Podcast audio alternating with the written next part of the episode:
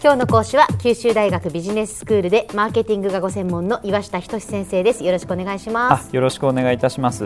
えー、マーケティングにおける製品デザインということでお話をしていただいていますけれども先生今日はどういうお話でしょうか？まあ前回まで最近の製品デザインって、えー、あの見た目以外にもいろんな要素があるよね、はい。まあ、実際にですね実は我々今あの科研費っていうあの文科省からもらってる、ええ、あの研究のこれファンドがあるんですけど、はい、あのそれを使わせていただいてどんな要素があるかっていうのを、研究を進めてきたんですね。なんでまあその辺のお話を今日は中心にあのお話したいと思います。はい、であのまあ実際にこの製品デザイン要素をですね、えあのまあ明らかにするためにまあ、ある業界の、ある企業にですね、うん、ヒアリングみたいのをして、はいはい、でまあ、どんな要素があるかっていうのを見ていくんですね。ええ、で今回の調査で対象としたのが我々は自動車にしたんですね。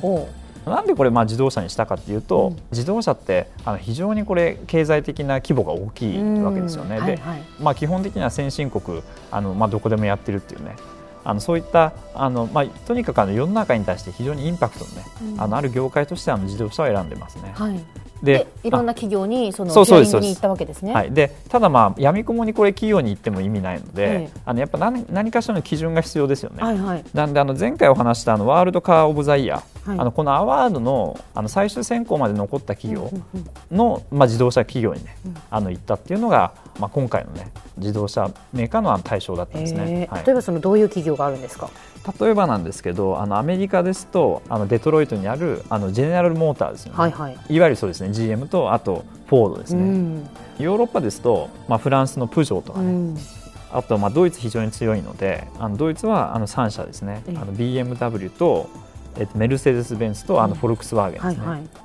で最後のあの、まあ、やっぱりアジアもあの非常に重要ですので、ええ。まあ、日本ですとトヨタの特にレクサスね、うん、あのレクサスですとかあのスバルあとマツダ、うん、あとは日産ですね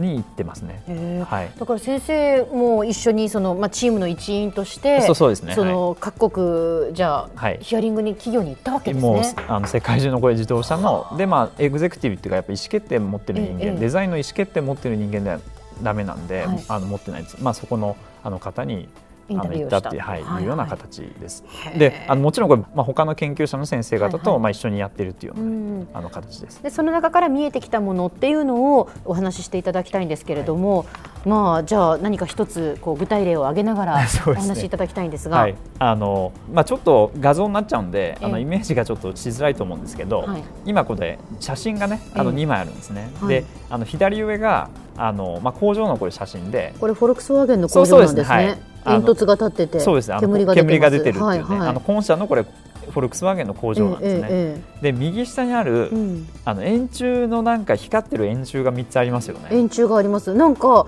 あの高層マンションみたいな感じです。ですよね。おしゃれな。おしゃれですよね。ええこれが本社に実はフォルクスワーゲンのねドイツの本社にこれあるんですけどこれ何だと思います？これオフィスじゃないんですか？これオフィスじゃないんですよね何ですか？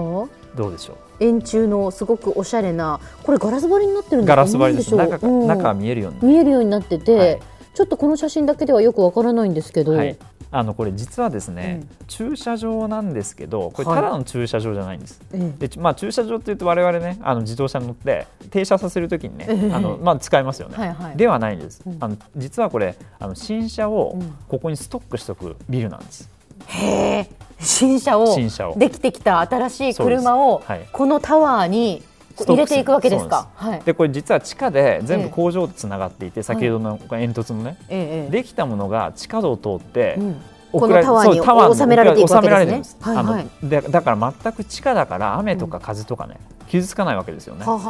でさらにこのタワーに収められていくっていうね。なんかちょっとタワーの中の写真がこちらにありますけどすごい。なんかもう綺麗に一つ一つこう、まあ、カプセルホテルみたいなそうそうそうですね。カプセルホテルにはまっていくような、ね、その一つ一つのこう寝床じゃないですけどそこにその自動車が綺麗に並べられてますね。はい、でエレベーターっていうんですか、はい、で上がっていくようにね20階とか30階建てなんですけど。すごい、はい、圧巻ですね。圧巻ですよね、うん、でまあこれ実際行くとあのもちろんこれ中見れるんですけど。でも何のためにこういうふうなものがあるんですか？そうですよね、でこれあの実はドイツの方とかあとまあ周辺のね、あのヨーロッパの方って、新車を買うとここに来るんです、うん、ディーラーに取りに行くとかではなくてないんです。日本と違うんです、はい、納車になると家族で皆さんで、まあ、例えばあの新しい赤ちゃん生まれてね、なんか見に行く時みたいに、あのこの車を家族総出できて、もちろん日帰りじゃなくてね、何日かこれ泊まりがけでこれ取りに行くんですこのフォルクスワーゲンのこの本社のところにでそれがいわゆるカルチャーなんです。昔からのカルチャーなんです。そういう文化なんですか、はい、その新車を買いました、はい、そしたらその新車がまあできました。それを家族みんなでまあ、旅行がてらじゃないですけどもう取りに行く旅行っていうことなんですね。であのこれ車取りに来るのもそうなんですけど、ええ、まあ、感動しますよね。あの新しい車が、うん、あのこのビルの上から下にね、え、あのエレベーター乗って降りていくんです。ずらっと並んでいるその中から自分たちが買った車がわーっとこう降りてくるわけですね。で興奮しますよね。興奮しますよね、うん、それで最後入り口のところでねこうバッて出てくるわけですよ、ね、対面するわけですね対面するわけです、はい、まあ感動ですよね、でそのままそこから乗って、はい、あの周りにこれ施設がいろいろありまして、あのミュージアムがあったりとかね、はい、あとあのレストランがあったりですとか、あとおしゃれななんかホテルがあって、まあ、そこで要するにまあ楽しんでね、まあ、お祝いですよね。すごい。もうなんかじゃあそのフォルクスワーゲンの本社の周辺にもう一大アミューズメント施設みたいなものがこうあるっていうことですね。それはもう家族にとってやっぱり一大イベントになるし、はい、もう本当にこう忘れられない出来事になるわけですよね。思い出ですよね。でそうすることによってまた次車を買うときにやはりまたフォルクスワーゲンで買いたいと思うっていう。そこはそのやっぱりこうブランド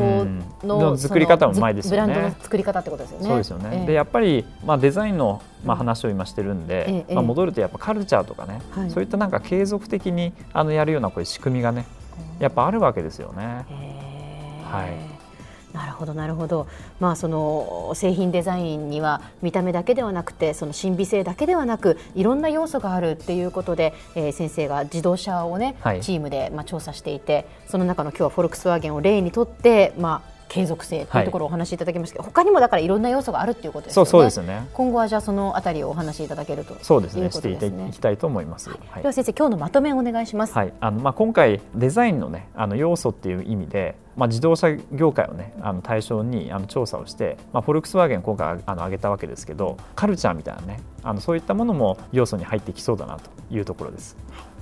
今日の講師は九州大学ビジネススクールでマーケティングがご専門の岩下仁先生でした。どうもありがとうございました。ありがとうございました。